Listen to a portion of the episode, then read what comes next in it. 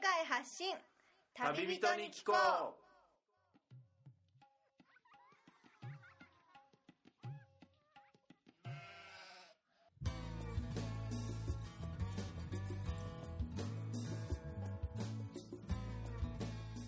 この番組は世界各地で出会った興味深い日本人の旅人にざっくばらんにいろいろなことをインタビューしていく番組です。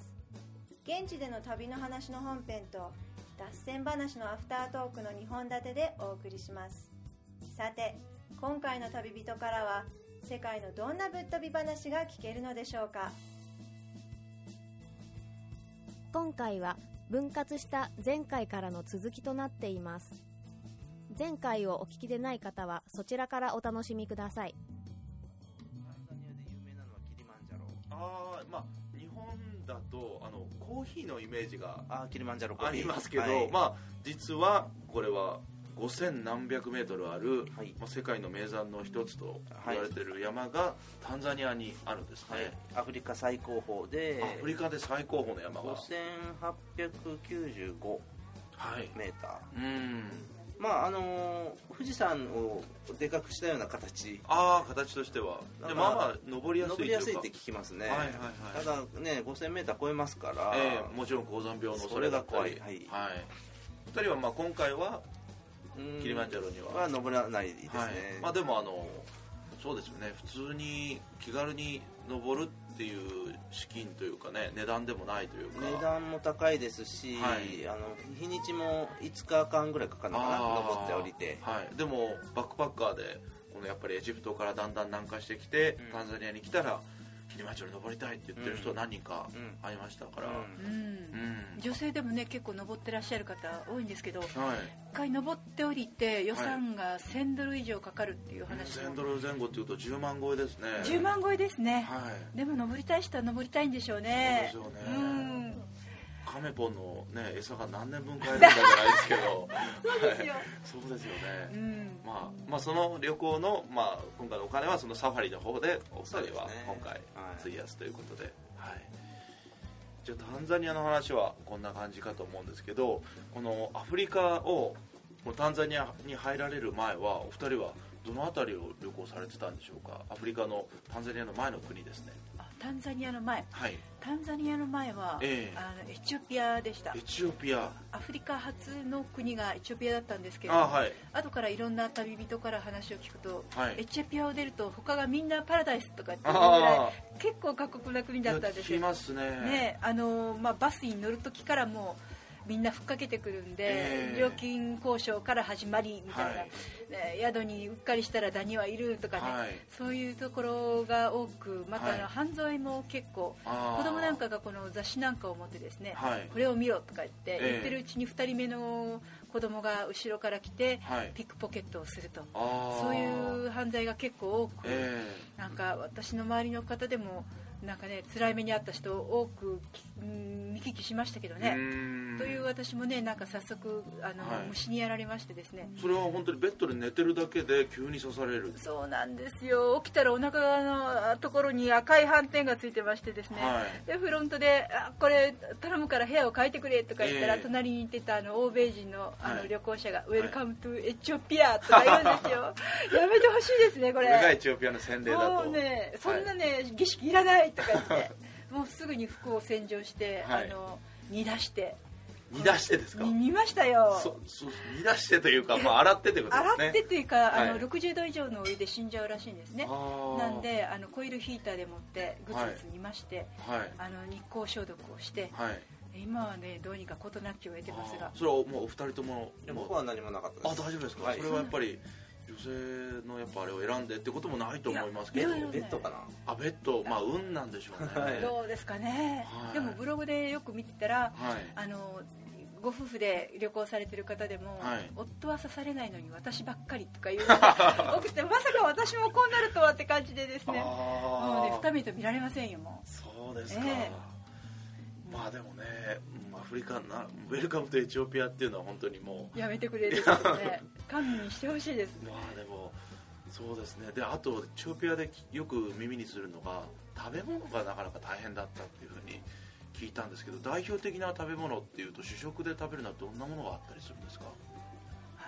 テフっていう穀物あの米化の穀物を、はい。にあの発酵させてですね、ええ。乳酸発酵なのかな、えであの作った太い大きなクレープみたいな、えあのインジュラっていうんですけどもで店によって随分酸味の度合いが違うんですけれど酸っもぱいんですね。酸っぱいんですよ。はあ。おそらく乳酸発酵の乳酸菌が入ってるええ。ものなんで、あれおそらく腸まで届く乳酸菌なんで、だからみんなねあのお肌は綺麗な人多いんですよね。あそれが原因で？美人が多いんですよこれまた。美人さんが、うん、あのインドの血が入ってるのかなと思うぐらいええ。顔が小さくて目がパッチリしてて鼻筋が通っててね、はいはいあの口元があの涼しくって。そうですか、うん。男の人はちょっとやっぱ見とれちゃうほどのそんな美人も多かったです多かかったですね。あそうですか。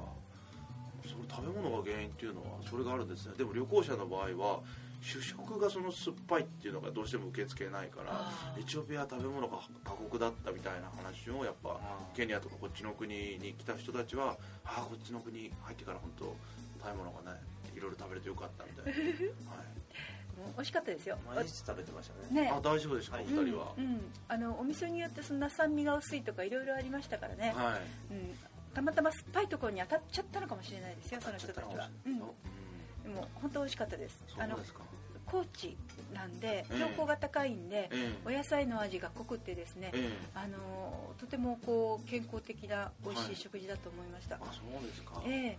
あでもそういうね都市にいる人とかは、まあ、気をつけて、まあ、タンザニアも同じくですけど、そうですね、あとは南部の方はエチオピアは結構少数民族の人たちが住んでる変わった民族の場所があるっていうのを聞いたんですけどお二人も行かれたんでしょういや行かかなかったです。あうん、日程がねあなんかちょっと短かったんですよ。あ残念ながら。ーはい。でもいろんな方に聞いたらまたこれがムルシ族っていうような人たちが。あ唇の下にお皿を入れる人たちがいるらしいですね。そうですね。うんでも本当にね行くまでも過酷だけども行ってからも過酷であーはい。あのーそれこそいつ行くかわからないバスとかバスじゃなくてね。トラックに乗るとかトラックに乗れなかったらはいヒッチハイクをするとか、はい。もういろんなこと聞きましたね。そうですよね。宿には虫がいるとかね。そうですよね。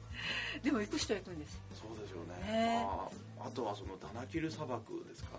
それも人を集めて、素晴らしいらしいですね。うん、どんな感じの景色なんですかね分かんないですけどもう。この世の中とは思えないっていうなんか違う惑星に行ったかのような景色が広がってる的なのは耳にしました多分けど、軍隊を伴っていかないといかないとかね。もうねたくさんあのツアーを組んだりして。うん、なんか活火山のふつふつとこの溶岩が燃える様が見えるそうですよ、あそうですか、うん。エチオピアもまあ満喫してその後タンザニアに来られてってことなんですけどこの後の旅のスケジュールはお二人はどんなご予定なんでしょうか？この後あの、はい。友人がはい。マラウイにいるので、あマラウイ。はい、その友人を訪ねてマラウイに移動し、はい。マダガスカルマダガスカル。にもあの友人がいるので、ええ。その人を訪ねるために、はい。マダガスカルに飛ぶために、はい。えー南アフリカ共和国はい。ヨハネスブルクからから。飛ぼうと。あそうですいうかそんなざっくりとした予定。ざっくりとしてまあアフリカの旅はね本当にトラブルだったりそのキツキツで行くよりもやっぱりねフレキシブルにちょっと動ける時間を組んどいた方が旅行者に会ってあそこも良かったよって聞くとじゃあ行ってみようかっていう気持ちもね出てきたりもありますからマダガスカルって言ったらそのバオバブがねそうなんです。そうなんです。ババブみたいんです。バオバブ街道って呼ばれるようなはい。美しいねはい。木が生い茂ったところがあるっていうふうに聞きますけど。あ虫爬虫類好きにとってはですね。カメレオン天国ですあカメレね。オン天国ですもう大体あのカメレオンの種類の80%以上ははい。マダガスカルなんですって、あそうなんですか、ええ。世界に生息する、ええ。でまたあの畑とかあの農場の人も、はい。カメレオンは害虫を食べてくれるので、ええ。害虫をね、重宝すると、うん、重宝するとすごく大切にされてるんですって、うんそうですか、ええ。も元フランスの植民地だったので、ええ。食事が美味しいと。あ。フランスプラス、はい。やっぱアジアからあの流れてきた人が文化の交差点というかはい多いから、あい。い。です食ね事楽しみにあして中国料理も美味しいらしいですよ、そうらしいですね、ええ。聞くところによると。あと和をキツネザルですかね。ああそれも聞きますね。もうねとても見たいですね。楽しみですね。はい。マダガスカルと、はい。まあ、そのその前にマラウイとマラビまだこれからねアフリカの旅が続くということなんですけどこのアフリカの前はお二人はこれあの一体リスナーの人たちもいつからこの夫婦は旅をしてるんだっていうふうにあの想像を巡らしてるリスナーがいると思うんですけどお二人のこの世界旅行はどんな感じのスパンというか計画というか出発ししていらっしゃったんでしょうか？まあ、計画としてははい。1年半から2年はい。というスパンで、はい、えー考えておりまして、はい。えー東回りで。東回りで地球を一周しようかと。うん。で最初はバリ島に安い飛行機で飛びまして、はい、いきなりちょっとリゾートというかリゾートっていうかゆったりした。まあそうですね。エアアジアという飛行機会社がの安いチケットがあったので、まれにその出ますね。はい、バリまで飛びまして、はいそれまでかなり詰め詰めで仕事をしていて、はい。仕事を辞めてきたんですけども、はいはい。長期旅行だったはい。よね、まあ、ちょっと体を慣らした後に、はい。えーオーストラリアのあダーウィン、ダーウィン。はい、はい。これもエアアジアが飛んでるんですけどでその後オーストラリアを縦断しましてあはい。ニュージーランド。う、ん。マダマダガスカル？なんで？まだが 違う。これちょっと今関西風のツッコミが入りましたけど えーっとニュージーランド、まあ、タタスマニアっていうところに寄っあはい。たっていうのはあるんですけども、はい。でニュージーランドでハワイ。はい。アメリカですね。ゆっくり回って。アメリカを、まあ、これも横断した形にあそうなんですか。でその後南米あ中米ですね。あ中南米にだんだん南下してったと。はいグアテマラに入りまして、はい。いいですね。はいメキシコ。はい。キューバ。キューバ。キューバも。でコロンビア。はい。エクアドルペルーボリビア、うんうん。パラグアイはい。ブラジル、はい。でブラジルでもあの旅の途中で知り合いになった方のお家にお泊まらせていただいたりあそうですか。ええあの日系の方がええやってらっしゃる農場で、ええ。ヨガ農場っていうのがあるんですありますね。実はそこにいた時にもあのインタビューを届けてます。そうだったんですね、はい。私たちもね行ったんですよ、はい。い、ろいろ苦労して行くまでは大変なんですけどね、えでもうそこでもいろいろこう作業させていただいたり、えはい。あのお料理も作ったりとか。はい。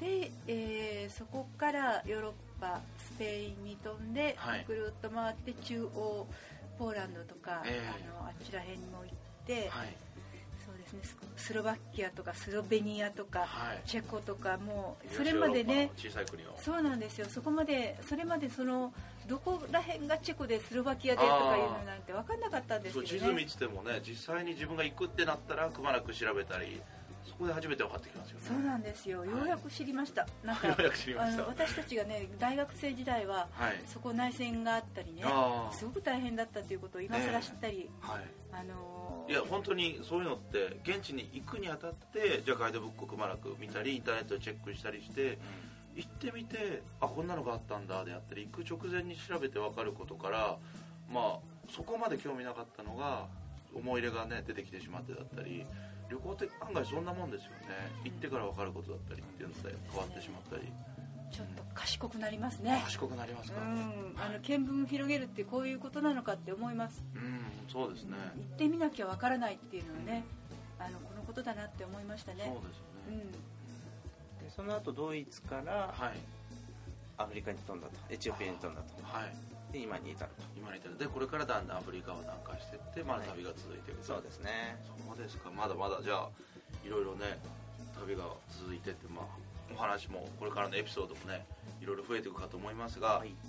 でもこの長期旅行ってやっぱりその前までもその短い休みを利用して海外旅行に行ってたりとかでもそれだその時にやっぱり短期旅行で国を訪れた時に長期旅行者に出会われたりとかってあの過去にありますかね？僕はあったりしたんですけどそれで今回この長期旅行に出てるっていうのはその彼らからの長期旅行の旅の話だったりあそういう旅行の仕方もあるんだっていうのから結構インスパイアされて僕は出発してきたんですけどお二人は今回1年復帰されてこの長期の地球一周の旅行に出ようと思ったそのあの経緯なんかはどういったものがあるんでしょうか？あ、まあ、前々からこの長期旅行はししたかったっていうのはあったんですけども、そのきっかけがなかなかなくて、でまあ今回新婚旅行とかそういう形ではなく？えー新婚ではないですもうね。もうすでに19年18うん年、もう新婚旅行19アニバーサリーみたいなね。まあ毎年短期の旅行はしていたんです。いけどやーでもいいじゃないですかなんか難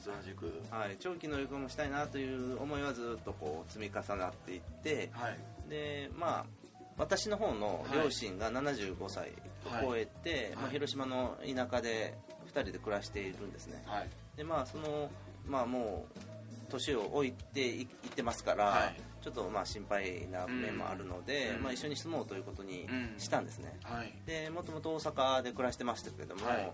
えー引っ越しました。はい。で引っ越して活動の拠点を広島にまあ移すあ前にちょっと、えー世界にいろいろ友達がいますから、はい。友達を訪ねる旅をしようーあそうなんですか、はい。そういうのをコンセプトに、はい。まあ、その一つの場所に定住する前にその友達を訪ねるプラスその見聞を広げるという広めるというか、あいいですね。それもありますけどね。あ他にまだ理由が？ありますあります。あのやっぱりカメポンが。いやいやそういうわけではなく。世界のカメを見に行くというか。いやあそれもいいですね、はい。それもあるんですけれどもまずはあの思い残すことのないようにしたいと思うんですねもしあのう広島に行ってしまって、はい。向こうのご両親さんが何かあったりしたら、はい。もう広島出れませんでしょ？う何年も。うんでプラスこれから広島にずっと住むとなったら、はい。なんかいろいろ大変なこともあるでしょうけれども、はい。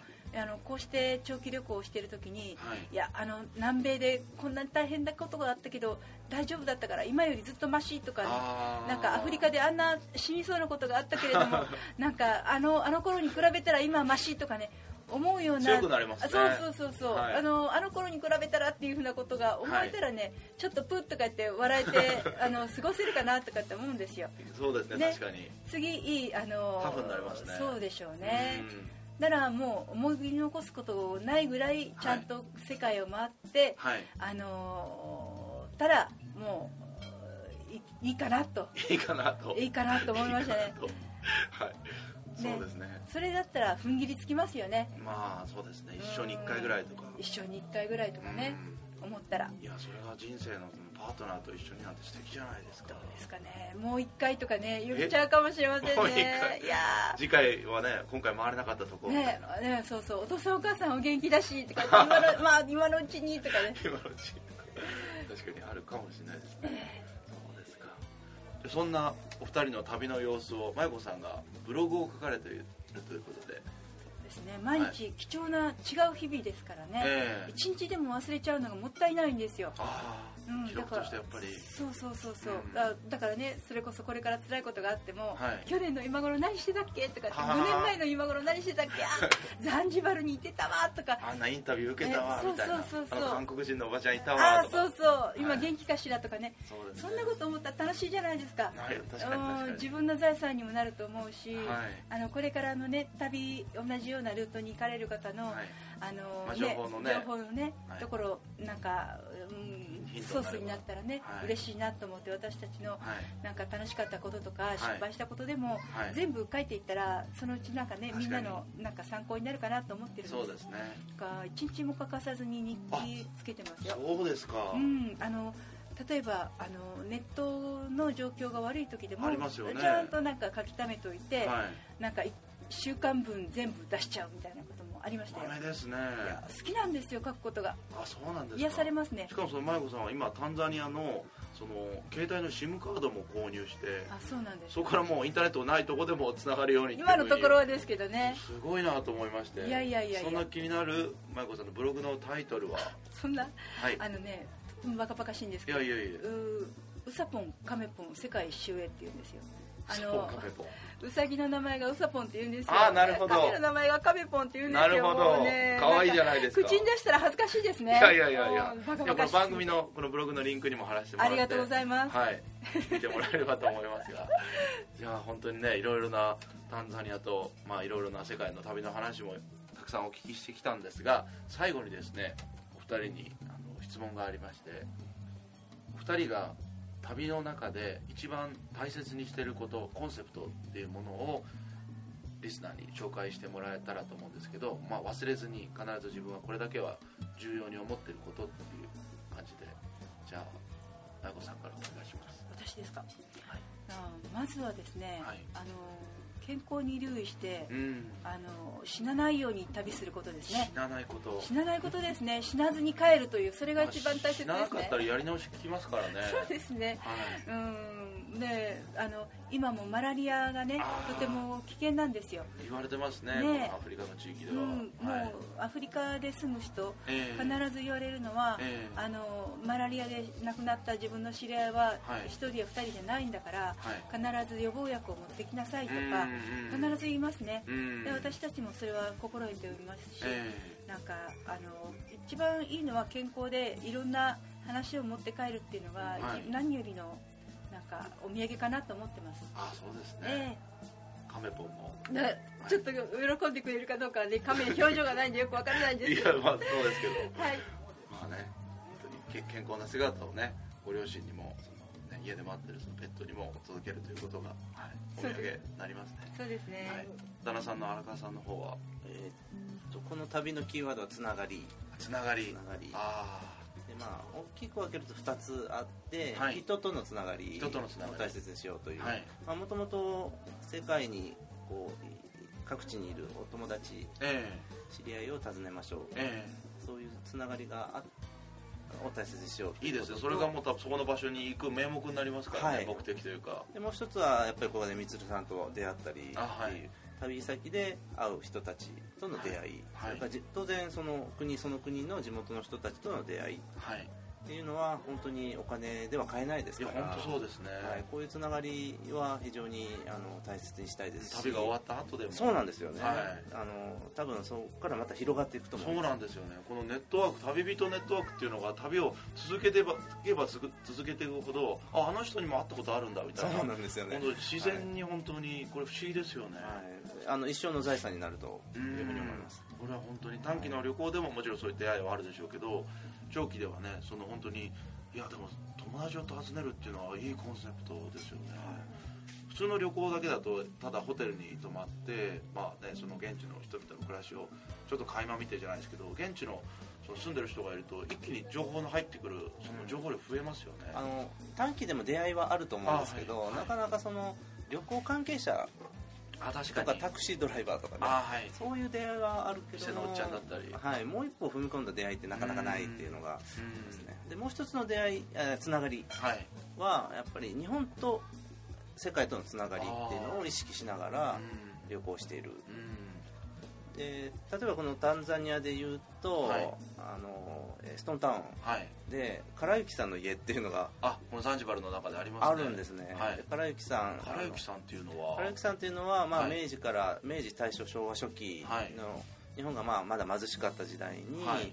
えーまあ、家が貧しいがために、はい。えー借金を背負わされて、え。でその借金を返済するために身を売って身を売るっていう、はい身売りをして。身売りをしてしまして、はい。あの借金を返すという。あそのために海外に、まあ、あ行ってしあはい。い行かざるを得なかったはい。女性の人たちを唐幸さんっていうふうに言って、うん。唐って外国のことあ唐はいはいはい。に行く。はいはい。で唐幸さんっていうのは、まあ、アジアに非常に、まあ、地理的なものだと思うんですけども、非常に多くて。これまでも唐幸さんのいわゆる痕跡といいますか、ええ。ー日本人墓地に行くと唐幸さんの墓があったり、えはい。結構マレーシアとかシンガポールとかあそうなんですね。あとどこで見あ香港にもありました。上海とかね。上海にもあったし。場所場所でじゃあそうい。う機会があったら訪れたりして。そうなんです。はい。でこのはるか離れたええ。アフリカの、えーザンジバルにはい。まで唐幸さん来てるっていうのは本当にびっくりしました、そうですよね、はいうん。まさかそんなザンジバルにまであるとなんて想像しませんからね、はい。まあ、それが一例なんですけども、えーまあ、旅行していて、えー日本とのつながりを意識することで、はい。あの自分とは無関係ではない。世界世界って自分とは無関係ではない。つながってる部分ががあるんだと。うんで日本に帰ってからもおそらく新聞を開けば、はい。ああそこでこんなことがあったんだっていう、はい。まあ、つながりを意識しながらこう、うん。物事を見ていけるっていうそういう視野をこの旅で言われてみたら得られたらいいなというふうに思ってますね、あとこのアフリカだとこの青年海外協力隊あもしくは、あの NPO、NGO で個人で来られてる人たちだったりっていうのが、まさに、はい、本当に助けてると、ええ。現地の人たちの暮らしの生活向上を図って、うんこういうのも現地に来てみるまでここまで多く実はあの 昨日までこうん。こも青年海外協力隊でタンザニアに赴任してるあの隊員の人たちがここに同じ宿に泊まっててちらっと話をね聞かせてくれたりしましたけどそういうこともやっぱり日本国内にいるだけだと知るチャンスもあまりないですからないですよね、あはのそういう意味では、はい。あの青年海外現役で今頑張ってる青年海外協力隊に出会えるっていうのは私たちの、まあ、いわば税金がどのように役に立ってるのかはい。っていうのをこう見る見聞きするうん。非常に幸せなチャンスだなというふうに思ってますね。そうですね確かに外に出てそのいろいろな観光地だけ巡ってるよりもその出会いだったりその歴史だったり見てみるとそのやっぱり外に出てから日本っていう国について興味が湧いたりだったり、そういう気持ちも湧くのと同時に知らなかったこと勉強不足なことがどんどん浮き彫りになってくるんですよね、はいはい、日本が逆によく見えてくるというか。ああおそあとその日本に帰ってこの経験を話すときに、あはい。えーザンジバルってこんなところだよ楽しいところだよってはい。いう伝え方よりは、はい。日本と実はこんな関係があってねっていううんその自分に引きつけて考えてもらうような話し方ができるかなっていう、でそういう意味ではひ日本とのつながりを意識しながらはい。旅をしたいなと、ああなるほど、はい。い、やそれは本当に成熟した旅の形の一つだと思いますが、はい、いいですね麻也子さんこんな奈々さんと一緒に旅ができて。ああもう幸せですね。はい。本当に羨ましい限りなんですけど。はい。はい、じゃあまたいろんな旅の話をねまた別の場所で会った時に聞かせてもらえればと思いますが。あぜひぜひです。はい、この番組宛てのですね感想やリクエストなどがありましたらお気軽にこの番組用のメールアドレスがありますのでこちらまで送っていただければと思います。アドレスは旅アスクアットマーク Gmail.com えースペルは tabiask アットマーク Gmail.com となります。はい。それでは現地から直送世界発信旅人に聞こう。お届けしましたのは私みつると。えー荒川麻也子荒川智です、はい。どうもありがとうございましあたりがとうございました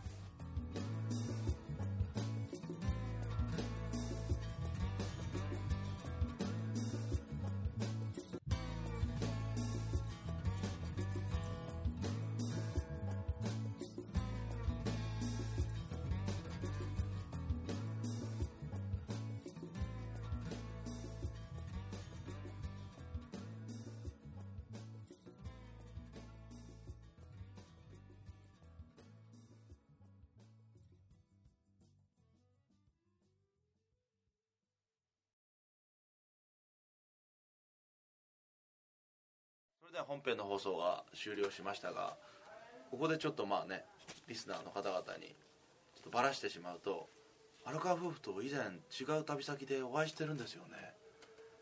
そうです。あれはどこでしたかね？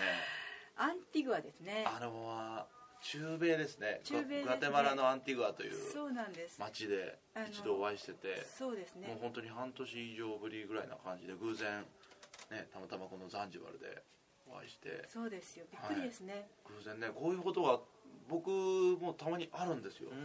たま二人もあったりしませんか？ありますあります、えーとブラジルであったよね？誰かに。あああったあった。ブラジルで？うん。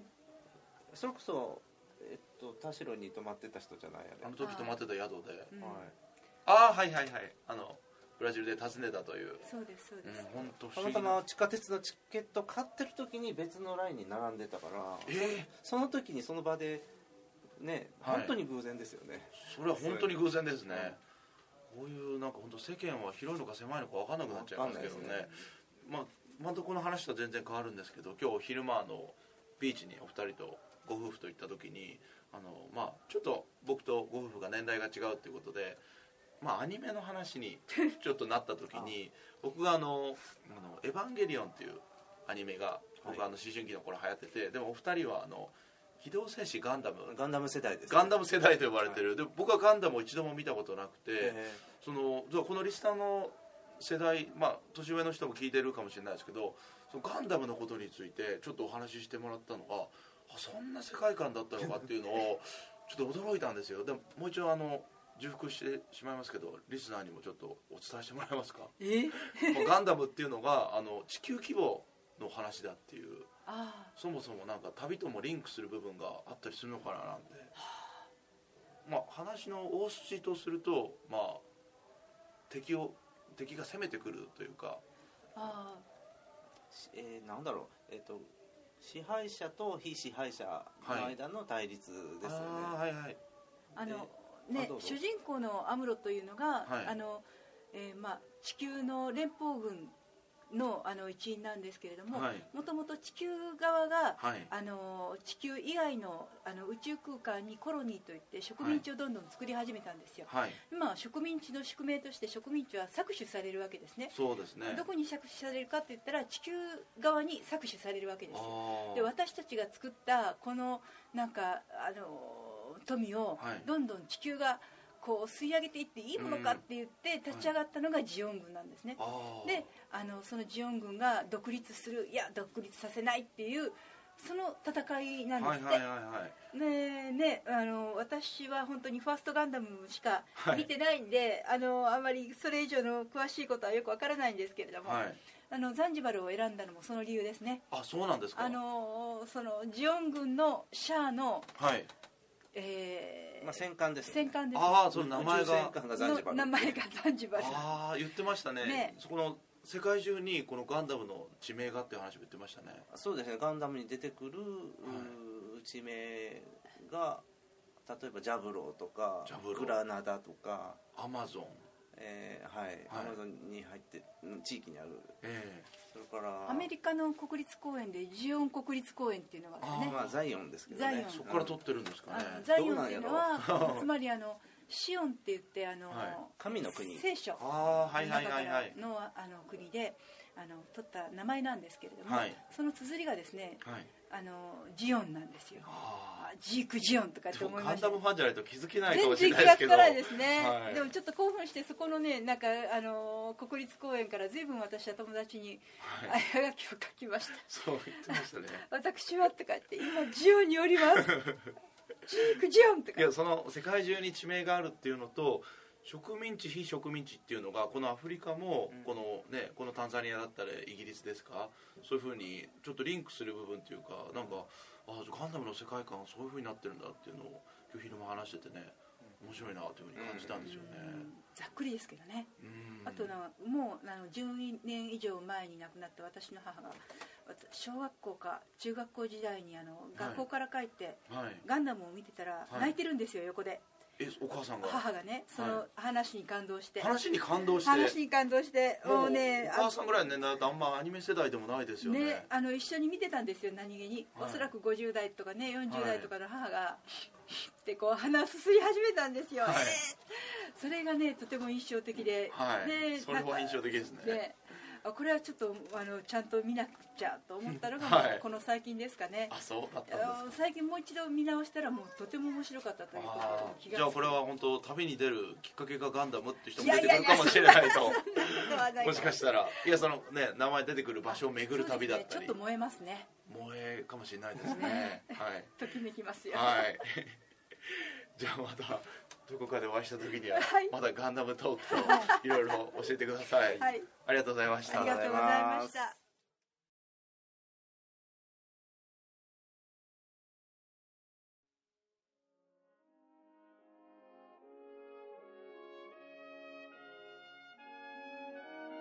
いつも番組をお聞きいただきありがとうございます。番組以外からのお知らせができたので紹介したいと思います。えこの度、私、MC みつるが2冊の本を出版いたしました。2冊とも電子書籍の本としての出版になりますが、スマートフォンやタブレット端末でも読むことのできる Kindle 書籍として販売しています。まず一つ目の本が旅に関する書籍でこちらのタイトルが「旅立ち肉立ちそして友達へ」となっています今までリスナーさんの中からいつも MC インタビュアーとして聞き役に回っているみつるさんの旅にまつわる話も聞きたいという声をいくつかもらっていたのでそれに応える形の本としてもふさわしい内容になったかと思います。価格は290円と通常の本よりもお求めやすい値段に設定しましたが全9章まで続く渾身の作品に仕上がりました。内容についてですが旅に出るまでの変遷についての話や海外に在住して働いていた頃の話またはヨガや瞑想などの習い事についての話あとは海外の日本人宿事情についてなど幅広い内容で記してあります。そこまで旅行に興味がないという方や海外に全く行ったことのない人にも読みやすい内容になっているので気軽に読んでもらえると幸いです。2冊目の本ですがこれは1冊目と違って写真集になっています。どんな写真集かというと2013年の12月から7月の終わりまで中南米諸国を旅して回っていたんですがその中南米ラテンアメリカの様子を収めた写真集になっています。このタイトルが中南米8メガピクセルの景色。となっています。南はアメリカ大陸最南端のパタゴニアから北は北米のメキシコとカリブ海のキューバまでを巡ってきた中でのハイライトとなった景色を集めた写真集になっています。例えばブラジルにある世界三大幕府と呼ばれるイグアスの滝やペルーにあるマチュピチュ遺跡ベネズエラにある秘境のテーブルマウンテンロライマ山など雄大な自然の写真や現地で参加してきたアクティビティの様子をたっぷりと詰め込んであります。この写真集の価格は250円になっています。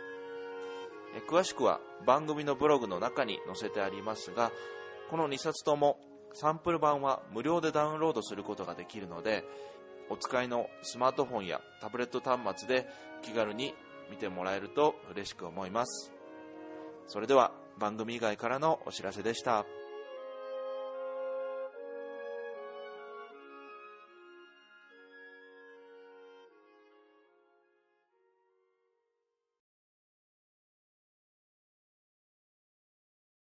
この番組はバックパッカーを応援するたびたびプロジェクトの提供でお送りしました。